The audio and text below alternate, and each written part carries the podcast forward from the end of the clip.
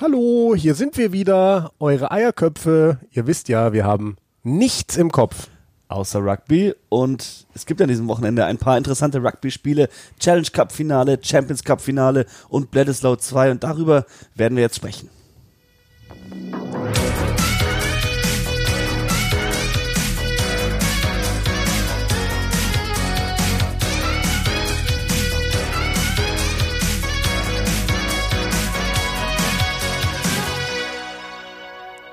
Schon wieder nur wir zwei, Simon.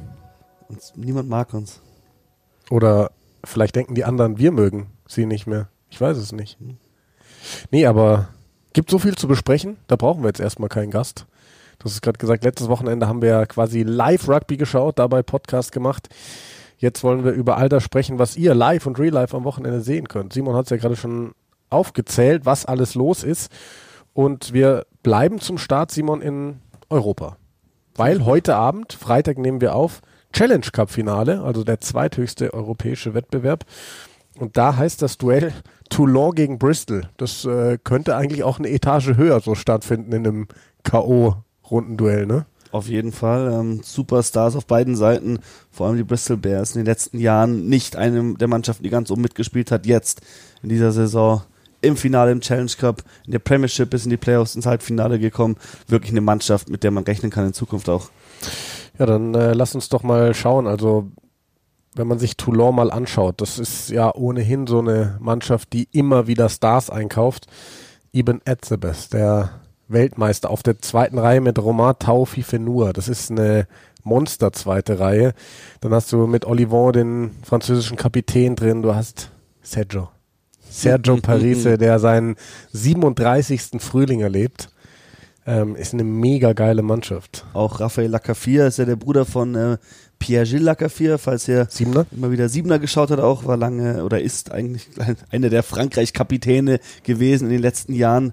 Ähm, super sympathischer Typ, war auch beim Oktoberfest 7 2017 in München, äh, hab ein bisschen mit ihm gequatscht. Echt sympathischer, netter Kerl und äh, auch ein ziemlicher Brocken. Und sein Bruder Raphael eben seit Jahren einer der Leistungsträger bei Toulon, steht hier in der dritten Reihe als einer der ersten Männer auf dem Teamsheet. Was sie da haben, also du hast es gerade ein bisschen aufgezählt, auch äh, eine brutale erste Reihe mit äh, Groß auf 1, mit dem Kapitän, Etridat auf der 2 und dann der geilste Name Gigaschwili. ich glaube, der, ich glaub, der wiegt nicht so wenig. Einen besseren georgischen Namen für eine erste Reihe kann es eigentlich nicht geben, ne? Gigaschwili. Wünscht, das wäre mein Name. Und ähm, Gabar Villiers sehe ich gerade, der war doch auch Siebener, ne? Das war der Typ, der da auf, aus dem Nichts kam und dann auf einmal so gefühlt der beste brutal. Franzose war, ja. Ja, ich habe mir ähm, zudem ein paar Statistiken rausgelesen. Der hat äh, in dieser Saison 329 Meter von 24 Carries gemacht. Das ist äh, ein Durchschnitt von 13,7 Meter pro Ballvortrag. Wow. Ist, äh, auf jeden Fall der Bestwert von allen, die mindestens 15 Carries gemacht haben in dem Wettbewerb. Und äh, hat auch schon acht Turnovers die Saison geholt. Auch da ist er der beste, kleiner der Außen, beste ne? Back. Ja, also das ist aber das sind diese Siebener-Skills, weißt Mhm. du? Eben im Kontakt sich behaupten, weiter nach vorne gehen. Dieses direkt die Chance nutzen, wenn man eins gegen eins Tackle auf Außen hat, der spielt auf Außen, sofort wieder aufstehen und auf den Ball gehen. Ähm, und dass der, auch wenn er ein kleiner Typ ist, gigantisch spielen kann, das haben wir gemerkt im Siebener und dass es jetzt auch hier im 15er umsetzt, sieht man auch immer öfters und schön zu sehen, dass es auch hier klappt. Ah, Das, das finde ich ähm, eine Riesengeschichte, wenn so kleine Spieler in der Lage sind, wirklich immer wieder Turnover zu holen. Am Wochenende haben wir es gesehen, wenn wir nachher noch drüber sprechen, Damien McKenzie für die All Blacks. Mhm. Ähm, so ein Spieler, wo man denkt, okay, wenn da ein Stürmer ankommt, dann fliegt er halt durch die Luft, aber nee, der steht super stabil über dem Ball. Boah, erinnerst du dich an dieses Damien McKenzie Tackle aus Super Rugby vor ein paar Jahren, wo er mit den Chiefs gegen die Crusaders gespielt hat, damals Nemani Nandolo noch bei den Crusaders Nee. mit seinen knapp 140 Kilo oder was, ist wirklich fünf Meter vor die Sprint über die Außenlinie. Und McKenzie kommt angeflogen von fünf Meter Entfernung, Kopf auf der falschen Seite, einfach versucht möglichst viel von seinem Körper in den Weg zu bekommen. Und der haut diesen Typ ins Aus, die fliegen beide so drei Meter durch die Luft und der Nandolo kommt auf, schaut sich um, weiß gar nicht, was äh, passiert ist und geht dann nur zu McKenzie und sagt, great tackle. Ja, geil. Ja, und dann äh, schauen wir auf Bristol, den Gegner von Toulon. Ähm, was die sich da zusammengekauft haben, ist absolut sensationell. Kyle Zinkler beginnt auf der 3.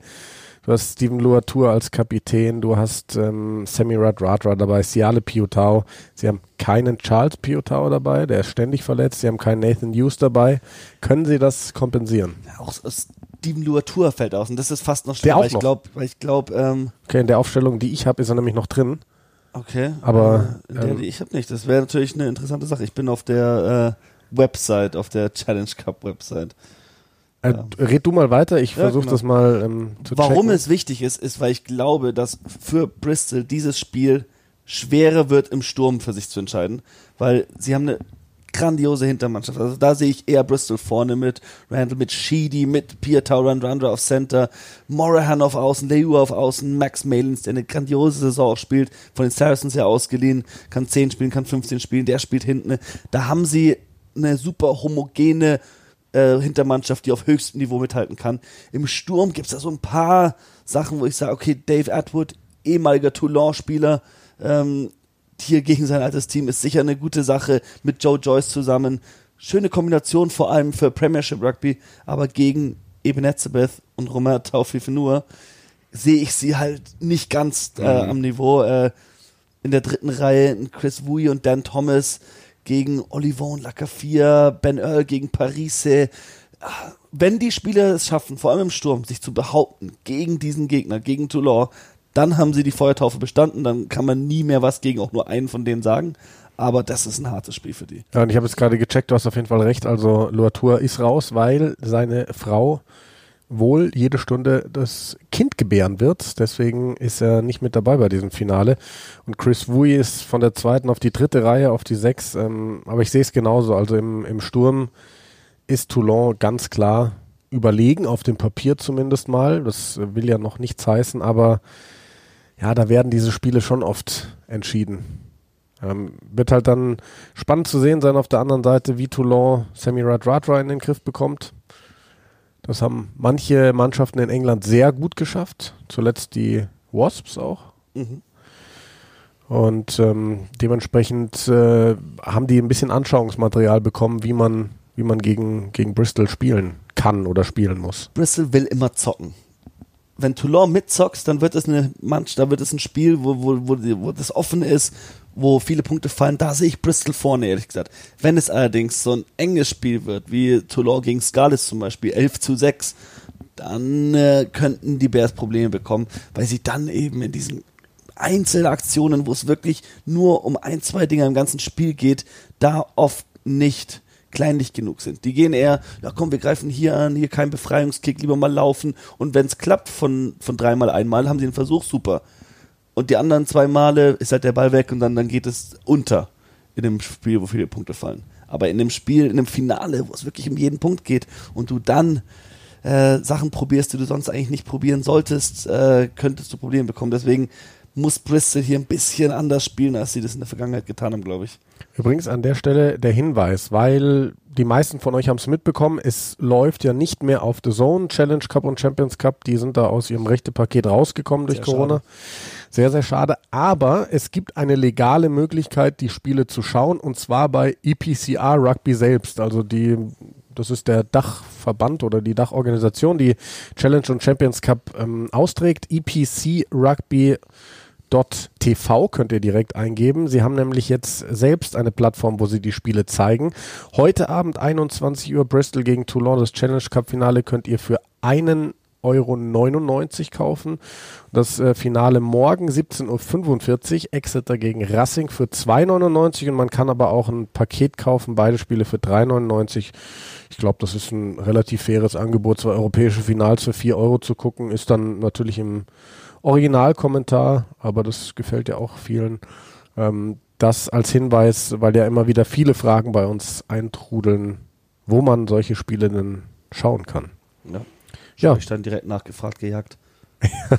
Stimmt, da ist deine Freundin heute dabei, ne? Genau, ja. Die, die Sendung wurde aufgezeichnet irgendwann im Juni oder Juli und heute wird sie ausgestrahlt. Bin schon ganz aufgeregt. Du weißt doch eh, was passiert, oder? Trotzdem. So, dann lass uns über das Spiel von morgen sprechen. Exeter gegen Racing, Champions Cup Finale. Exeter ist zum ersten Mal dabei gegen Racing. Jetzt ist schon klar, wir haben einen schottischen Teamkollegen, den Ian, der letztens nach dem Training noch gefragt hat, und wie findet ihr es, dass am Samstag entweder Finn Russell oder Johnny Gray und Stuart Hawk den Pokal nach oben stemmen Und werden? Sam Hidalgo Klein, auch ein Schotte bei Exeter. Sam Skinner, Sam Skinner. Der zwar kein gebürtiger Schotte ist, aber also Nationalspieler. Eher für Exeter, glaube ich mal. Ja, er hat gesagt, ihm ist es egal, er wird Finn Russell total gönnen, aber ähm, egal wie auch immer, das wird ein großes, großes Finale. Wen siehst du vorne? Danke für diese Frage. ah, es, es, also es sind erstmal vorweg zwei gigantische Forward Packs. Also Obwohl Exeter- Gigaschwili nicht dabei ist. obwohl Gigaschwili nicht dabei ist. Äh, ich wünschte, das wäre mein Name. Denke ich, zwei dominantere äh, Stürmerpacks gibt es gerade nicht in Europa. Also in den letzten Jahren waren da Leinster und Cyrus ganz vorne mit dabei. Aber die Franzosen sind eh bekannt dafür, große Stürmerformationen zu spielen. Racing ist da in, in dieser Saison einfach am dominantesten. Äh, Exeter in England seit Jahren mit diesem Sturmfokus und die haben das äh, System jetzt einfach perfekt ausgetüftelt. Rob Baxter weiß ganz genau, wie er seine Spieler einsetzen muss. Ähm, die machen das auch richtig gut in der Premiership. Die haben das jetzt auch sehr gut gemacht gegen Toulouse. Die Frage ist in dem Spiel, ob das funktioniert gegen einen Gegner, der physisch mithalten kann. Wenn dein Power Game nicht funktioniert, wie kommst du dann zum Punkten? Das ist die Frage, ob Exeter entweder so viel Power hat, dass sie das Spiel machen können, oder ob sie gegen diesen Gegner wirklich trotzdem äh, auch ein, andere ein anderes Mittel finden. Auf Seiten von Racing sehe ich eher, die haben halt diesen Finn Russell da hinten, weißt du?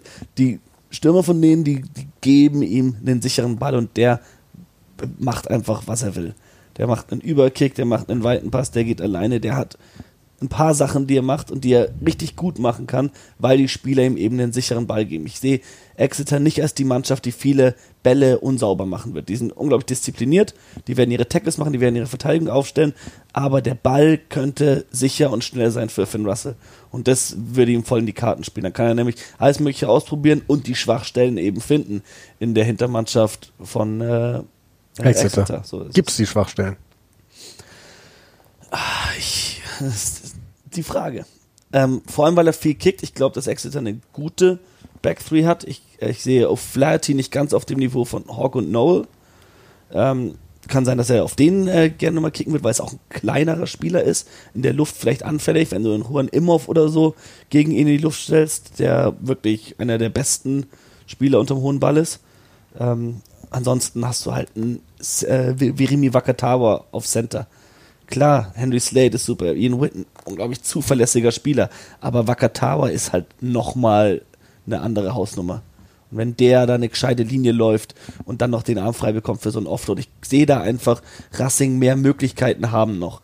Ähm, aber Exeter würde ich es gönnen auf jeden Fall. Ich glaube, das wäre die schönere Geschichte. Der Weg von innen heraus, die Spieler hochgezogen. Spieler wie Slade, wie Lukau und Dickey, wie die Simmons-Brüder, alles aus, der, aus den eigenen Reihen hochgezogen und zu Weltklasse-Spielern ausgebildet. Äh, wäre für mich der, der bessere Weg, als wie bei Racing sich halt die Superstars einzukaufen. Ja. Ja, ich bin, ich bin sehr gespannt. Also die große Frage ist natürlich auch ähm, eben, du, du hast gesagt, kann der Sturm von Racing Finn Russell sichere Bälle geben und vor allem auch kann der Sturm von Racing Exeter stoppen, wenn Exeter mal in der 22 ist. Das ist ja das, worüber wir immer gesprochen haben. Ne? Da sind die einfach so wahnsinnig gut. Also ich glaube wirklich, da kann ich dir ja sagen, ich glaube, Racing kann Exeter in der 1,22 mit diesem Pick-and-Go-Spiel stoppen. Ich glaube, da sind die hart genug. Schau mal auf diesen, auf diese, auf diesen Kader, auf diese Es ist Wahnsinn, Stürmer, ja. die können auf jeden Fall, allein Bernard Leroux, wenn du dich an die Six Nations erinnerst, was der alles getackelt hat, das ist genau die Art von Spieler, die du nicht in der Verteidigung sehen willst. Ja, Vosla Loré ist ja auch ein wahnsinniges Muskelpaket. Kamil Shah, der ist ja, der wirkt immer so aufgepumpt, aber das, also die haben Kraftprotze da hinten der, auf der jeden steht Fall. zur Hälfte aus dem Nacken. Ja, auf jeden Fall. Ähm, super spannend. Ich, ich, ich äh, wage auch keine Vorhersage. Ähm, ich habe es eigentlich die ganze K.O.-Runde schon gesagt. Ich glaube, dass bei Exeter vielleicht ein bisschen die mangelnde Erfahrung Ausschlag geben könnte, also negativ. Rob Baxter hat jetzt gesagt, ähm, wen haben sie geschlagen? Toulouse, ne? Ja. Ja. Dass eben diese Erfahrung eminent wichtig ist für das Finale, dass sie jetzt wissen, wie man solche großen Spiele gewinnt. Ich persönlich, ich würde es Exeter gönnen, weil ich einfach ein großer Fan dieser dieses ganzen Vereins da bin. Das habe ich in den letzten Wochen immer schon wieder gesagt. Ähm, aber der blöde abgedroschene Spruch möge da gelten, möge der bessere gewinnen. Ich hoffe einfach auf zwei geile Rugby-Spiele an diesem Wochenende. Kannst du irgendeinen einen, eine Schlüssel, einen Schlüsselaspekt ausmachen, wo sich das Spiel entscheiden könnte? Boah. Ja, es ist für mich wirklich ähm, die Frage, kann Racing Exeter stoppen? Weil Exeter wird in die 22 kommen, mehrfach. Und wenn Racing das aufhalten kann, dann hat Racing sehr gute Möglichkeiten.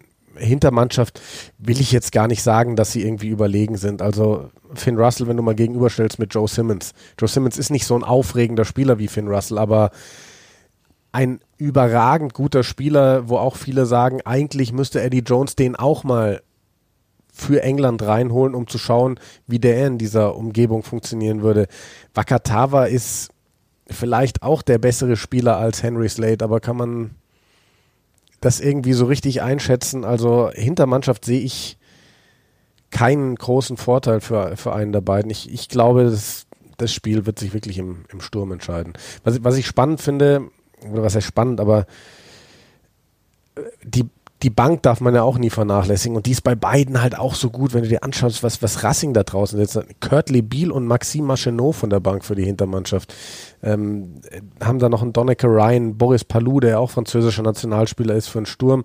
Äh, Exit, da weiß man eh, mit einem Sam, Sk Sam Skinner, mit einem Janice Kirsten, Kirsten mit Steenson, Devoto, die erste Reihe, die sind alle gut, Yandel, Moon, Francis, also ich weiß nicht, kann man irgendwie schwer vorhersagen. Bank kann ich auch mir vorstellen, dass es eine Schlüsselrolle spielen wird, vor allem wenn es ein enges Spiel ist, eben weil so ein Giles Dienst noch ein bisschen erfahrener ist als ein Joe Simmons auf der einen Seite. Auf der anderen Seite Kurtley Beal ist auch einfach ein X-Factor-Spieler. Da können beide Mannschaften auf jeden Fall darauf reagieren, wie das Spiel sich entwickelt.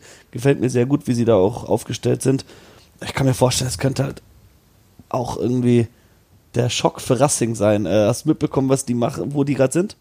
Auf Korsika, ne? Genau. Ja. Äh, wegen, wegen diesem Corona-Ausbruch vor genau. zwei Wochen, wo sie ja. das La Rochelle-Spiel abgesagt haben. Dann haben sie eine komplette B-Mannschaft gegen äh, Toulon ins, ins Spiel gesch äh, geschickt letztes Wochenende. Ihren A-Kader isoliert und jetzt für sechs Tage nach Korsika, weil da die Corona-Zahlen deutlich niedriger sind als auf dem Festland und in Paris. Ähm, sind die jetzt auf Korsika und fliegen heute direkt nach Bristol. Bristol ist das Wetter halt eher so wie hier in Deutschland gerade. Äh, und dann, wenn es morgen, ich weiß nicht, wie das Wetter werden, ob es regnen soll oder nicht, das könnte natürlich Exeter in die Karten spielen, wenn es so typisch englisches Wetter wird. Also gerade wenn es typisches we englisches Wetter wird, dann wird so ein Spiel in der Regel ja eh im Sturm entschieden. Ne? Also und über die Kicks. Okay, Weil dann, äh, wenn, wenn, wenn die Bälle schwerer zu fangen sind, wenn es vielleicht noch ein bisschen windet, haben wir im Bledisloe Cup letztes Wochenende gesehen, was für, was für einen Faktor dieser Wind spielen kann, wirklich. Äh, wenn wir uns an den. Äh, oh ja. Und ja. der wird morgen, also ich habe es gerade mal geschaut, Wetter in Bristol. Morgen haben wir 12 Grad, 20 Prozent Regenwahrscheinlichkeit, also eventuell Regenschauer heißt es hier. Aber Wind mit 10 bis 15 km/h und das ist schon, das ist schon heftig. Ja, das, das ist, ist nicht wenig. Also wenn man das mal vergleicht so mit den anderen Tagen, so da hast du oft bis 5 km/h. Gut, du hast dann auch öfter mal über 20, also. Das ist halt die Küstennähe. Das kann natürlich auch kurzfristig mal ändern. Aber im Ashton Gate Stadion weiß ich nicht, ob das, ich weiß nicht, ob der Wind da so, einen großen, so eine große Rolle spielen kann. Äh, denk mal, wir werden es sehen. Auf jeden Fall kommt da halt auch die Erfahrung der Spielmacher und ich glaube, dass da eigentlich auch wieder, da ist Racing eigentlich so gut aufgestellt mit äh, hier, wie, wie heißt der Teddy Iri, Iriba? Iribiren. Ja, genau, ja. Iribiren. Der äh, auf, auf 9 ist auch den ihr Kicker auf die Stangen. Iribaren, ja. ja. Und äh, Finn Russell, über den, dem seine Erfahrung müssen wir, glaube ich, nicht sprechen. Äh, der kann auch im Regen spielen als Schotte. Ja. ja. wird auf jeden Fall ein geiles Spiel. 1745 anschauen bei EPC rugby.tv. Ähm, Wenn wir gerade schon bei Exeter ja, sind, genau. äh, News aus der Premiership. Das Finale eine Woche später.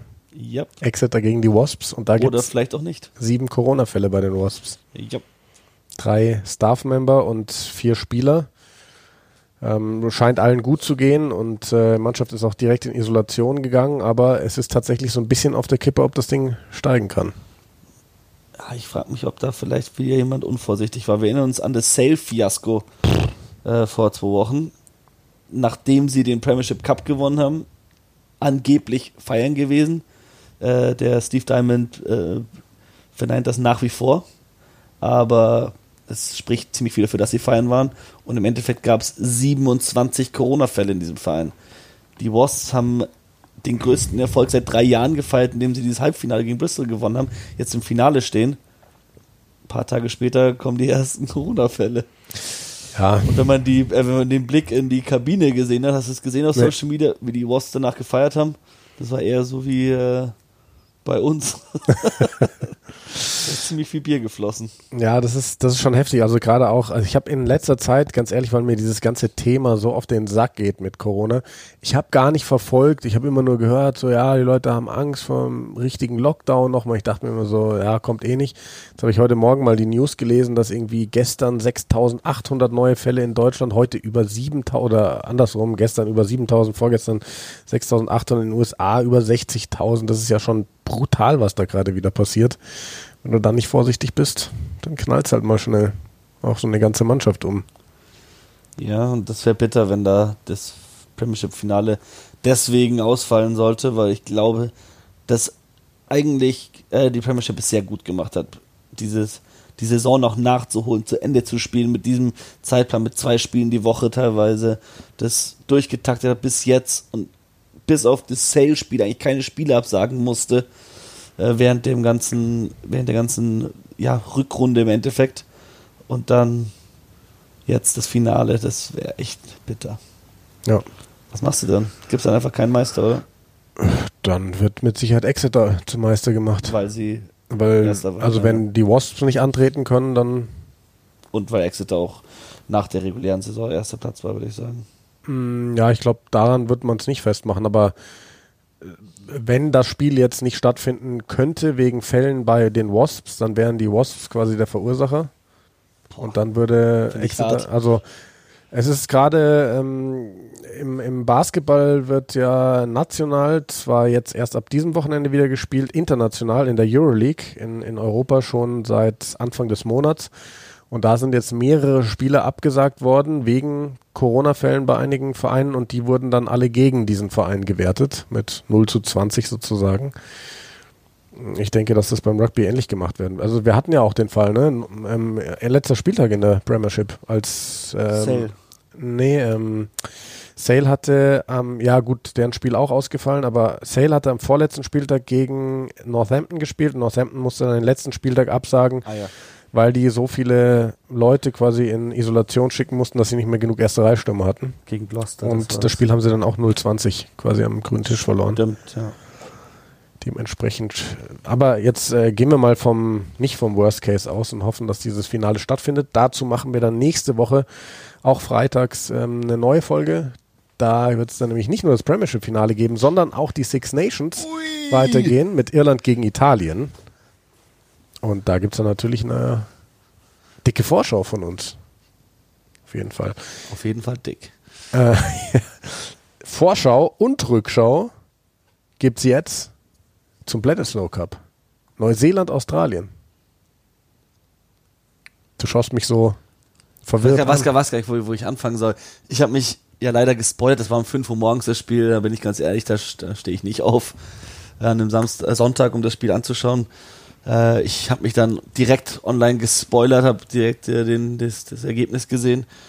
Ähm, aber ich konnte dir zum Glück deswegen einen Link schicken, dass du es gleich anschauen kannst, ohne dich davor zu spoilern. Deswegen würde ich dich am liebsten mal fragen, wie war es denn dieses Spiel komplett wie live zu schauen, nicht zu wissen, wer am Ende gewinnt, unvoreinbehalten in dieses Spiel zu gehen? Ähm, ich fand's richtig geil, auch wenn schon noch viele Fehler passiert sind. Gerade auch bei den All Blacks. Fehler, die, wo du sagst, machen die All Blacks jetzt nicht unbedingt.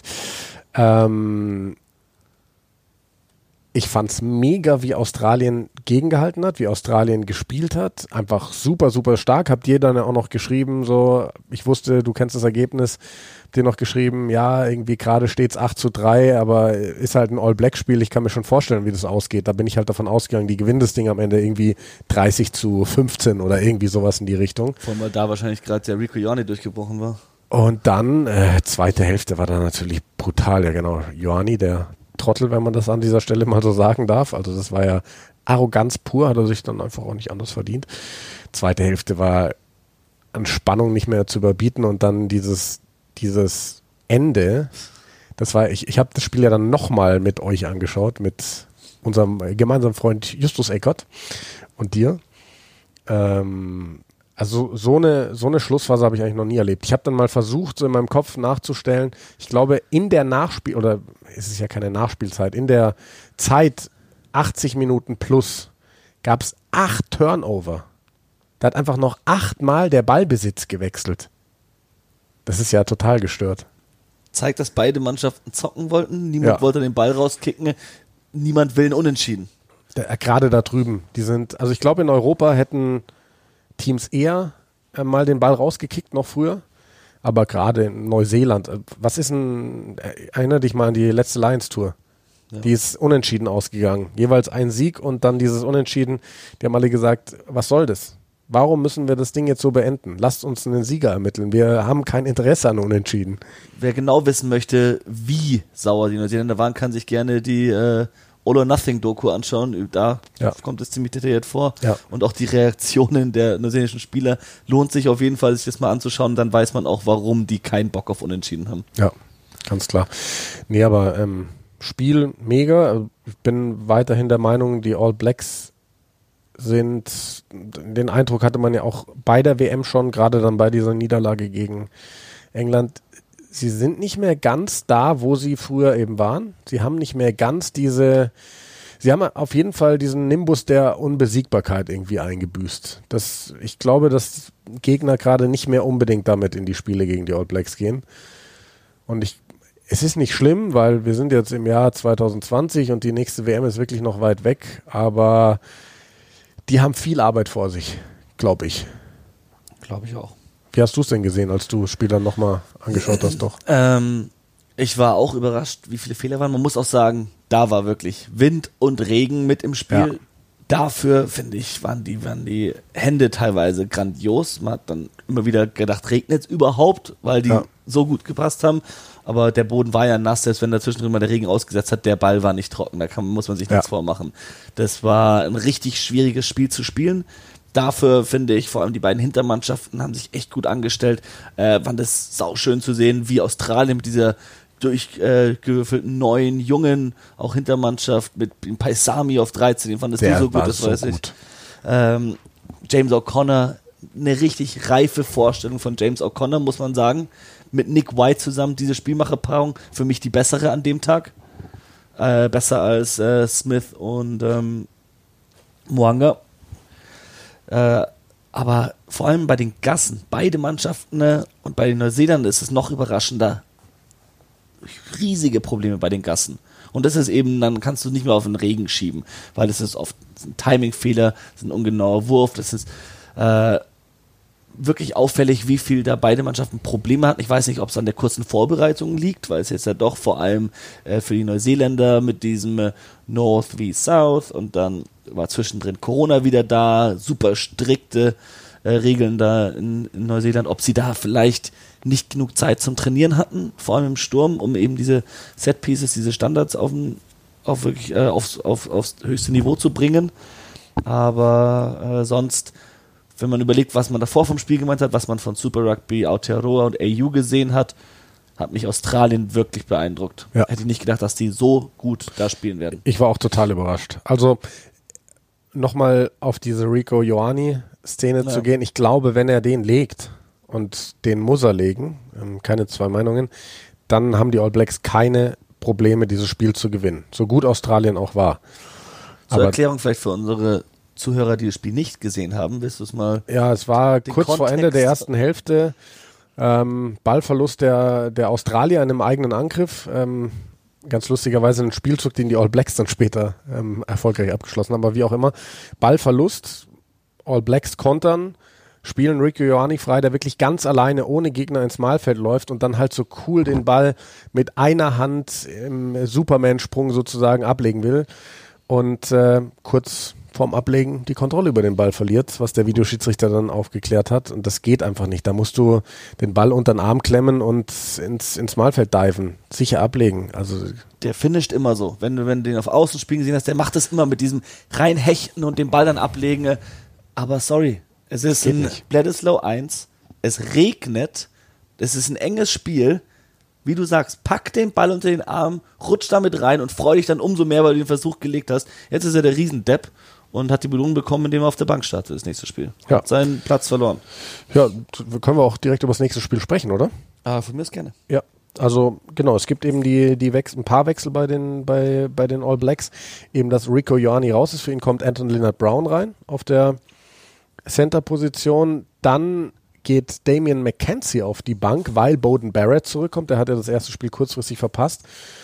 Bowden Barrett als Schluss und äh, für Damian McKenzie kommt Caleb Clark rein, der auf äh, Außen geht. Caleb Clark Äh, nee, für George ich was- Bridge. Genau, für George Bridge. Der hat sich verletzt ganz schwer. Genau. Ähm, Saisonende bis sechs Monate raus mit einer Bauchmuskel-Brustverletzung irgendwie. Habe ich nicht ganz rauslesen können. Mal hieß es Bauchmuskel, mal Brust. Und ähm, Sam Whitelock wird ausfallen. Ähm, dafür beginnt jetzt Tupo Vai. Ähm, schauen wir mal, wie der sich da schlägt. Scott Barrett auf der Bank, der ist selber gerade erst zurück nach einer schwereren Verletzung. Ja, Ich fand eigentlich die Bankspieler von Neuseeland stark am Wochenende. Ich fand Vor Caleb Caleb Clark, Clark, als er Wahnsinn. reinkam. Ich fand aber auch Tupu Wai und den äh, Setutu fand ich gut. Äh, Whitelock HIA übrigens, also das ist nichts Schlimmes, nichts längerfristiges, aber der muss jetzt da diese Protokolle durchlaufen.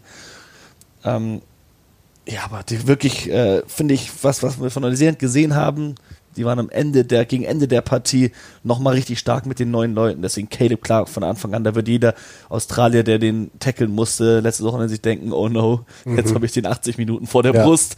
Der hat richtig Bock, jedes Mal, wenn der den Ball hat, macht er den Meter, wird Tackles brechen, macht Spaß, dem beim Spielen zuzuschauen. Riesenchance für Vai. Natürlich geht ihm da Erfahrung, vor allem in der Gasse verloren. Gasse, Stichwort, beide Hakler raus.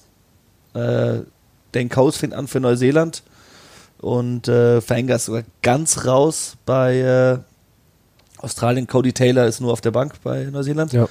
Äh, also haben die Trainer scheinbar das gleiche gesehen wie wir auch, dass die Gassen überhaupt nicht funktioniert haben. Ja.